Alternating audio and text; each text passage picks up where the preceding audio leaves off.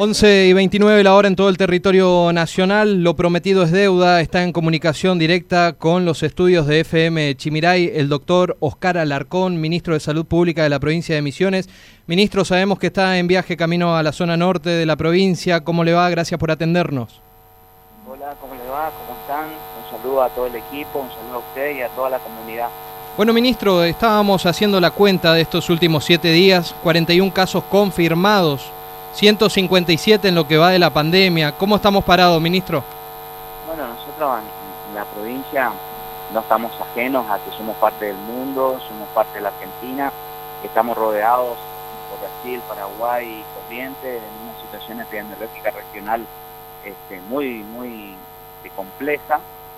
Entonces, eh, sabíamos que íbamos a tener aumento de casos, es así, lo estamos teniendo, pero lo más importante es que en este aumento de casos, la mayoría de los casos índices son casos importados que vienen de otras partes, que vienen de otros lados, y el aumento se produce por los contactos de los contactos, y eso es lo que, lo que ocurre, hay un caso índice y su familia, su contacto estrecho, y la provincia lo que hace es bloquear hacer la vigilancia epidemiológica y se van haciendo los controles y, los aislamientos por conglomerados, que es lo que nos viene pasando cuando son en un grupo de las fuerzas provinciales de seguridad, se aísla ese lugar, cuando es en una empresa de camiones, se aísla ese lugar, cuando ocurrió en, en otros lugares también se aísla, eh, tuvimos estos días más un trabajador de migraciones, también se hizo todo bloqueo y el aislamiento, y la provincia continúa con esta realidad binaria que este, se ha propuesto desde el Estado provincial, desde el inicio, en donde cuidamos la salud, pero también cuidamos la economía.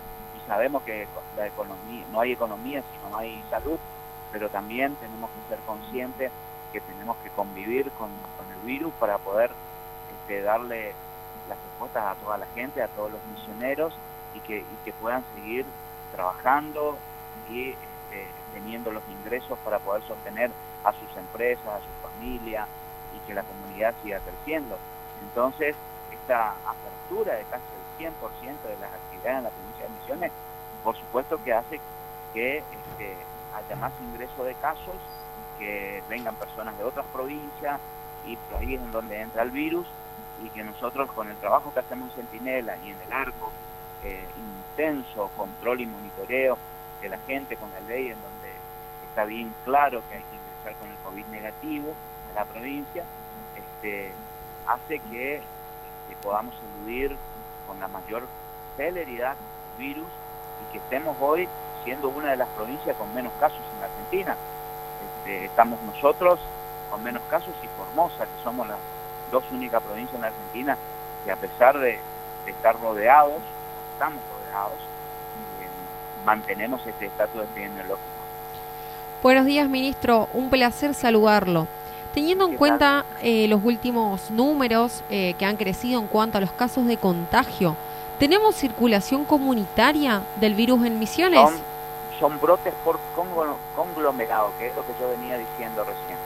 Eh, los conglomerados son, por ejemplo, un barrio en, en Posadas, en el cual uno de los, de, los contagios fue por, por haber tenido contacto eh, directo con, con una eh, reunión con aglomeración de personas en donde no se conocía a la cantidad de gente que había ni de dónde venía, y desde ahí se contagiaron los contactos directos, el vecino, el hermano, eh, con el cual compartió un mate, entonces no podemos hablar de circulación comunitaria como las otras provincias, tenemos trazabilidad, la trazabilidad nos permite a nosotros saber de dónde vino, quién fue el caso índice y hacia dónde va y hacemos todas las acciones que son así como en el dengue. Bloqueamos el foco, bloqueamos los contactos, monitoreamos epidemiológicamente a todos y los mantenemos este, como corresponde en el aislamiento obligatorio durante los 14 días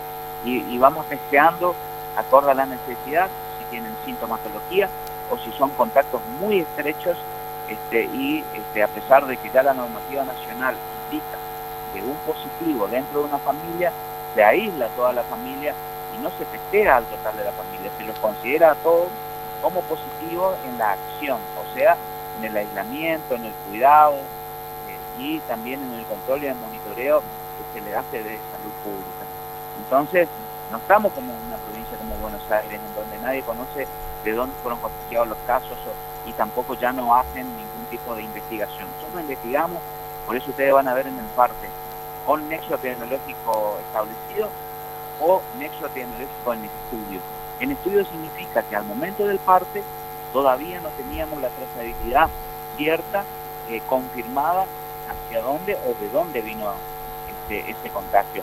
Pero durante los días subsiguientes, en la mayoría, por no decir el total de los casos, ya conocemos cuáles fueron este, sus contactos, sus nexos, de dónde pudo haber sido el caso índice.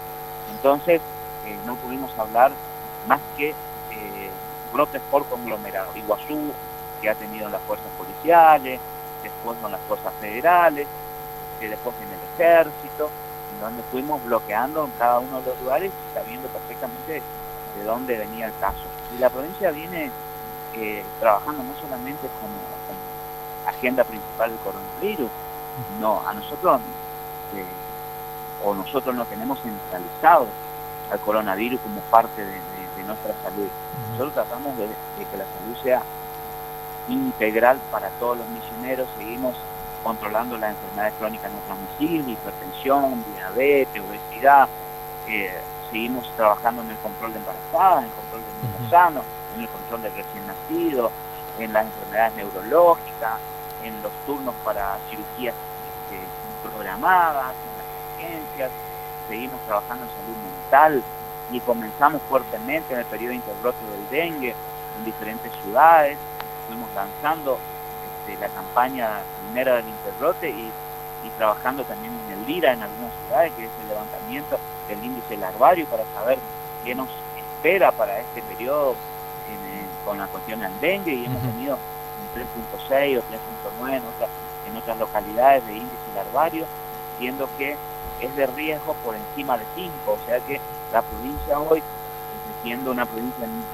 que, convive con el dengue desde hace muchísimos años, eh, en este año se ha hecho un gran trabajo eh, en el año 2020, que seguramente que vamos a ingresar 2020-2021 con buenas expectativas o con esperanza que no haya tantos bloques como hubo el año pasado o como hubo este año y que, que eso nos permita a nosotros también trabajar con muchísima mayor.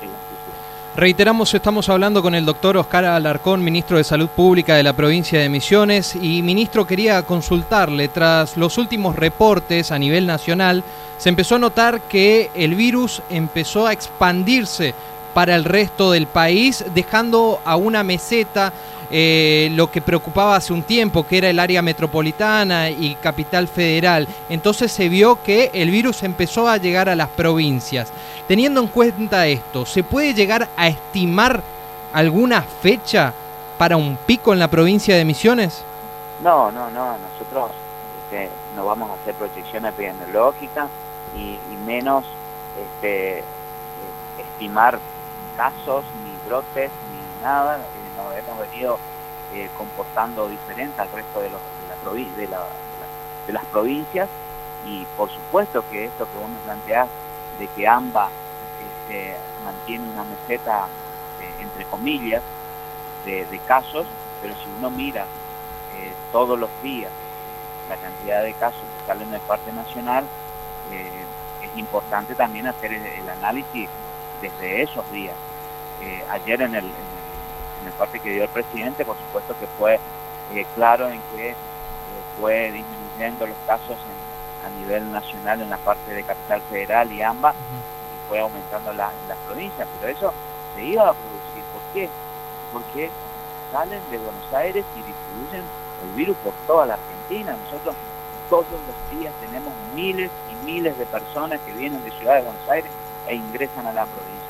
Y es por eso que nuestra ley, en donde pide el carnet sanitario con COVID negativo, es tan estricto, que muchas veces ustedes como, como comunicadores sociales van a escuchar en sus medios eh, o en sus redes sociales que la gente se queja porque se quedan horas agregando, porque tienen niños, porque son discapacitados, porque son adultos mayores, y la provincia los tiene en, en el límite Corrientes, Misiones, en el Arco o en el Centinela. Pero bueno también conocer que gracias a este, este control estricto que tiene la provincia, la provincia de Misiones no mantiene el mismo estatus epidemiológico de las otras provincias en donde también ingresan muchísimas personas de diferentes lugares y que no le hacen el control al ingreso.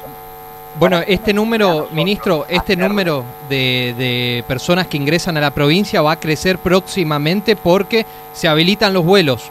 Eh, Bueno, ya el protocolo yo te, lo le- comento, te comento eso, pero quería terminar que por qué nosotros hacemos ese control, eh, no para no dejar entrar a las personas que no tienen domicilio en la provincia de Misiones y da positivo, por supuesto que ellos saben que deben ingresar con COVID negativo y la ley dice que tienen que tener COVID negativo. Este, y algunos de ellos se vuelven a su lugar de origen, son de Corrientes, si son de Entre Ríos, si son de Buenos Aires. Y muchos de ellos tienen domicilio en la provincia de Misiones, pero hace 30 años que viven en Buenos Aires, vienen con el positivo y nosotros por, human- por humanidad los aislamos en un lugar en donde nosotros ponemos para aislarlos los 14 días y después recién ingresan dentro de la provincia. Ese es el objetivo principal, que saber quién viene con un positivo para darle trazabilidad y para darle contención y para no dejar entrar dentro de la provincia y que distribuya el virus sin que nosotros sepamos por ahí, que es lo que eh, muchos nos critican a los misioneros desde cualquier parte de- del país, pero creo que eso fue una decisión clara, rápida y contundente que dio el gobernador de la provincia, el presidente de la Cámara, para tener control, monitoreo, vigilancia epidemiológica y por, y por supuesto trazabilidad y para saber qué es lo que tenemos. Y eso ha permitido estar hoy como estamos. Y lo que vos decís sobre el inicio del turismo, por el ingreso de los vuelos y que estaba casi eh, programado para que en una fecha muy breve empiecen los vuelos en los aeropuertos, en Posadas y Iguazú, y que salgan también de acá. Eh, ya nosotros con el señor gobernador de la provincia comenzamos a trabajar en los protocolos y vamos a mantener claramente la ley en donde dice que tendrán que ingresar con el carnet san- eh, o, el, o el pasaporte sanitario que indica que es COVID negativo. No importa la vía que utilice, Bien. aérea o terrestre.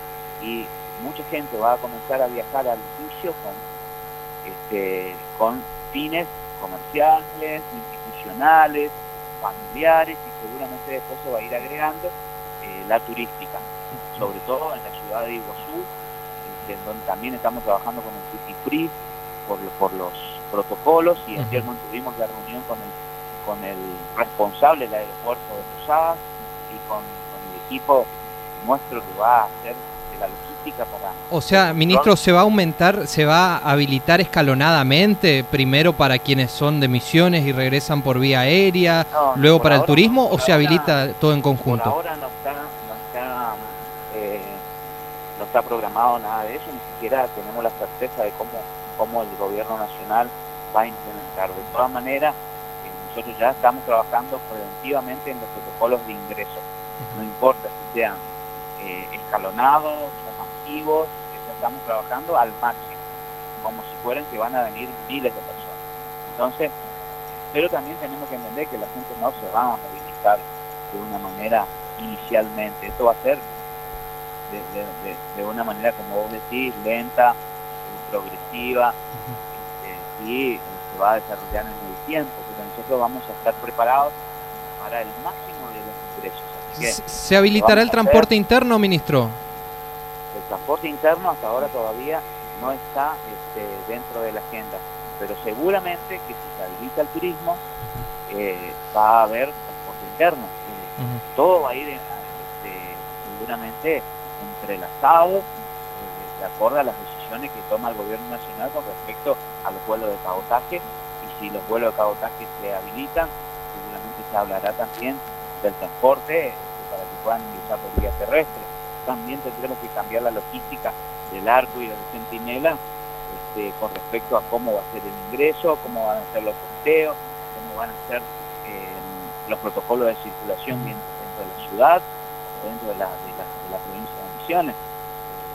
O sea, Min- todo min- es dinámico y por supuesto que estamos tomando todos los recaudos para ir armando el protocolo como corresponde en el caso de que así fuera. Ujú. Eh, de todas maneras, el presidente ayer no, no, no lo escuché, por lo menos yo, de que haya hablado de una fecha cierta, reciente, rápida para el inicio de los vuelos de cabotaje. Eh, Ministro, la última y ya no le robamos más su tiempo, eh, consultarle por su visión o su parecer del manejo de esta pandemia en el gobierno nacional.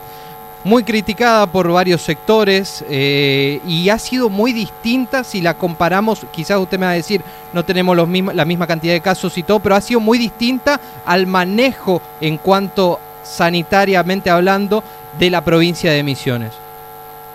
Bueno, este, la verdad que es una, es una pregunta en la cual me gustaría no opinar sobre las decisiones que ha tomado el gobierno nacional, está a la vista de todos y al análisis de todos los argentinos. Y, por supuesto, nosotros en la provincia de Misiones hemos tomado una estrategia de salida binaria de la pandemia.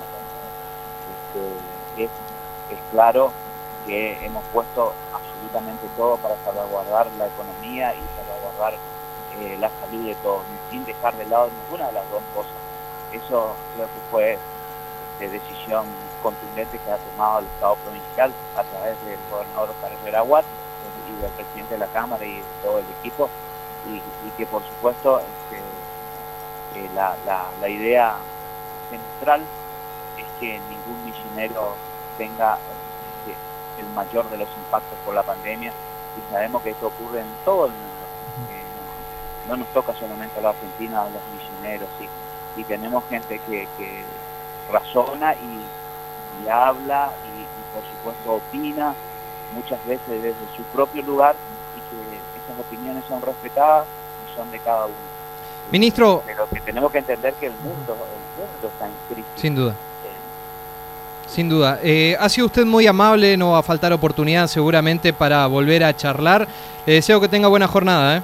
buena jornada y por ahí hay que, hay que eh, plantear fuertemente a la gente que Misiones lo que tomó desde un inicio es el cuidado de la salud integral, porque no podemos ser responsables solamente hablar de pandemia, de coronavirus y dejar de lado al que tiene una diabetes y que se descompense y que tenga una complicación que hasta puede perder la vida por eso. Por eso los misioneros hemos hecho eso, trabajado en todos los estamentos, de una manera transversal en todos los programas y, tratar de dar respuestas todos, inclusive teniendo en cuenta que no hay transporte interurbano, que se ha puesto este, todas las herramientas para que la gente tenga acceso a la salud en los diferentes lugares. Les mando un abrazo y que tengan un muy buen día y un buen fin de semana. Gracias, ministro. Pasó por los micrófonos de la 100.3 FM Chimiray el doctor Oscar Alarcón, ministro de Salud Pública de la provincia de Misiones. Lo escuchaste aquí, en La Voz del Chimiray.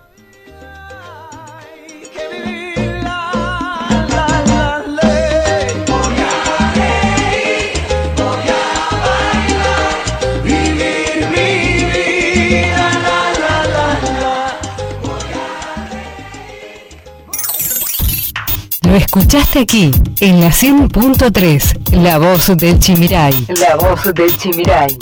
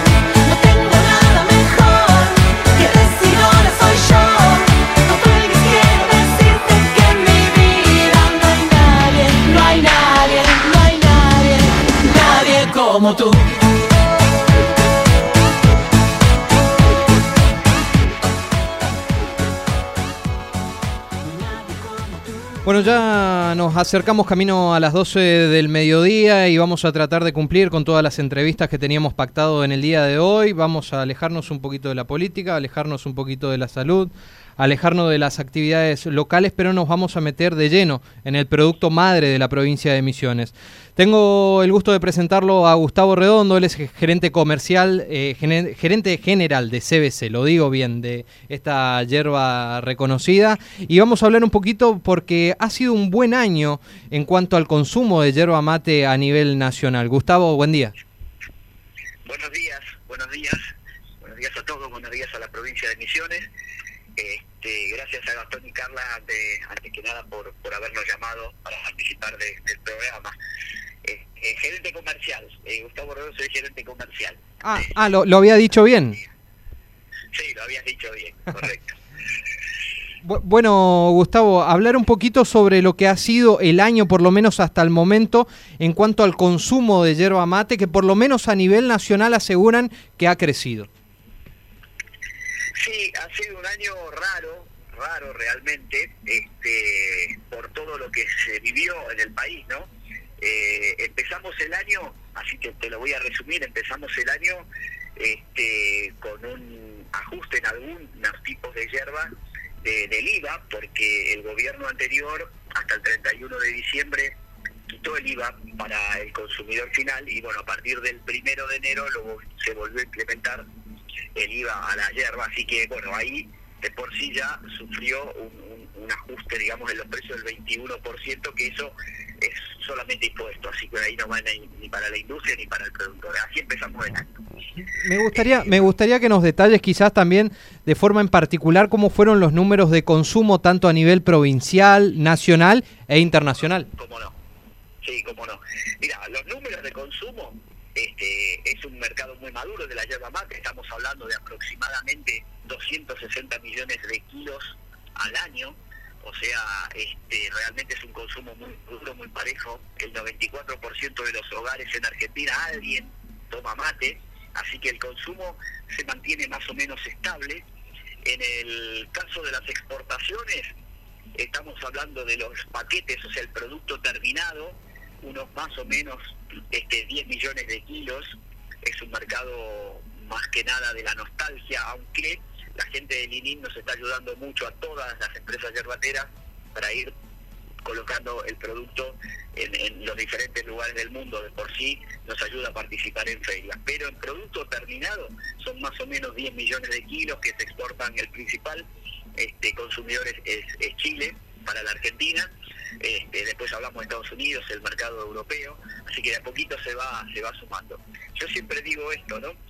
Este, hay que tener mucha conciencia de cuánto se toma hierba, hierba en la Argentina. Este, ¿Ustedes tienen idea, si yo les pregunto así rápido, cuántos paquetitos de hierba por segundo este, se venden en la Argentina entre todas las industrias? No, la verdad que no tengo idea. Bueno, es un número que sorprende. Por segundo, en la Argentina estamos aproximadamente entre 30 a 35 paquetes de venta en el país. O sea, fíjense, esta, es una cuenta que divide el total de kilos por los 12 meses, por los 30 días. Cada día, digamos que los comercios están abiertos más o menos 12 horas. Y eso te da que por segundo son más o menos 30 a 35 paquetitos. O sea que es una, una infusión nacional, una cultura nuestra que, que está día a día. Lo que sí pasó es que aumentó un poquito el, el consumo individual. ¿Por qué? Porque un paquete de, perdón, una, una cebada de hierba en un mate son más o menos 35 y 40 gramos. Y, al y esa gente, esos 35 o 40 gramos lo toman 3, 4 personas en una ronda tan común mate. Hoy con el tema de la pandemia eso no hay que compartirlo, entonces hace que esos 35 se transformen en 100, 130 gramos, y entonces bueno, ahí en el consumo individual es un poco mayor este, por, por el tema de la pandemia, ¿no? al no compartirse. Eh, he mirado algunos números también a nivel nacional y ha crecido mucho el consumo de hierba compuesta. CBC es una de las empresas líder también en, en hierba compuesta. ¿A qué le atribuye esto? La mayoría de los argentinos ya no toman solamente el mate amargo clásico. Claro, bueno, eh, eh, la provincia de Misiones es una provincia muy clásica en ese estilo, o sea, es el, mate fuerte, el mate amargo, pero a lo largo del país las costumbres eh, se modifican, cambian.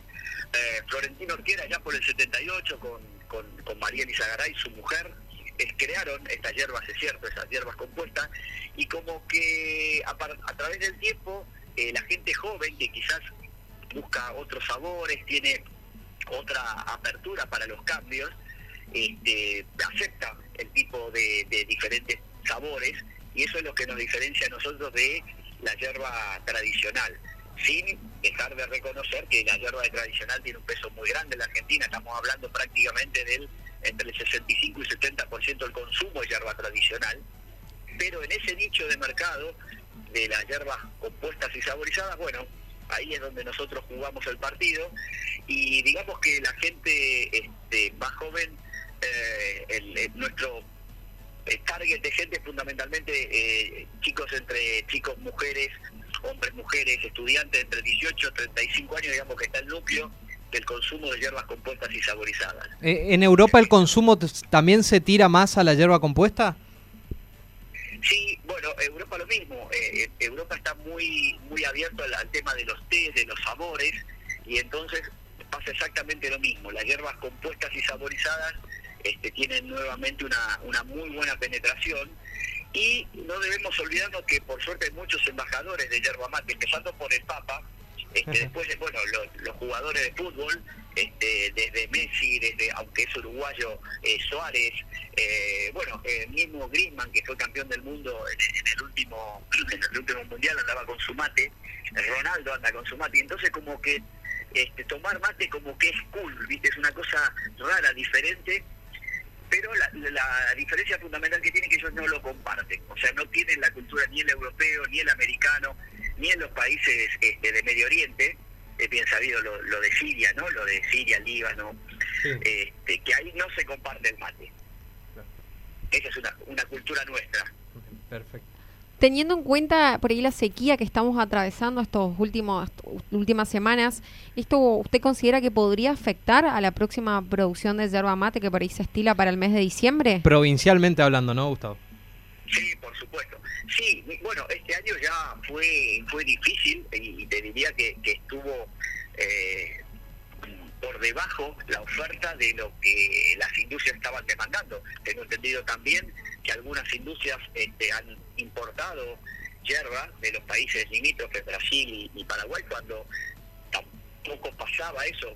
Este, hay- hay- sabemos que tienen los ciclos la yerba mate, eh, hay ciclos de mayor oferta que demanda y en este momento es al revés, hay más eh, demanda y, y poca oferta. Esperemos que eso se equilibre porque este, la yerba mate no hay que privarla de la mesa de los argentinos, ¿no? O sea que tenemos que tener una, en definitiva, el consumidor, el consumidor es el que hace funcionar a toda la industria, así que tanto productores como, como industriales tenemos que estar de la mano porque el que mueve la herramienta, este, la maquinaria, es el, el consumidor final, ¿no? Que, que todos los días lleva a su casa la, la famosa infusión argentina.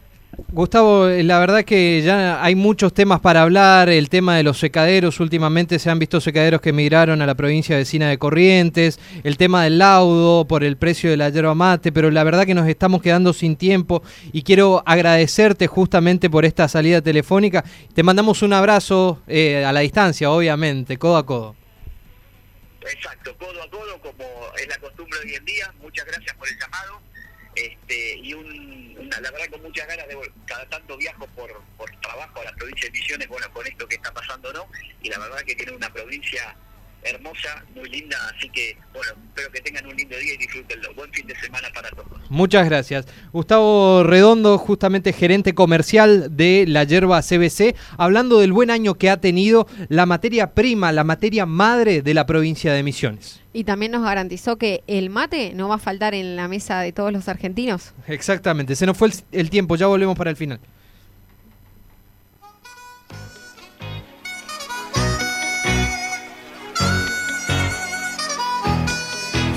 going down. I'm yelling timber, you better move, you better dance. Let's make a night you won't remember.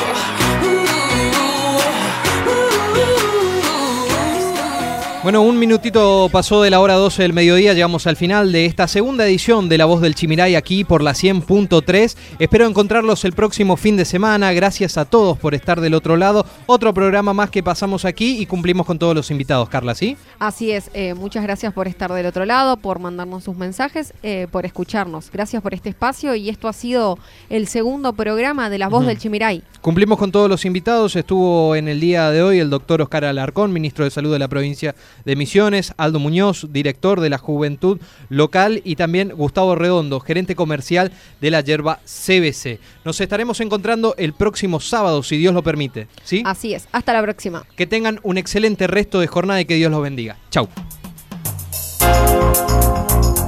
Hasta aquí llegamos. Esto fue todo por hoy. Ya estás informado y actualizado. Esto fue La Voz del Chimiray, con la conducción de Gastón Daza y Carla Bordakiewicz. En la operación técnica, Martín Machado. La Voz del Chimiray. Te esperamos el próximo sábado para una nueva edición.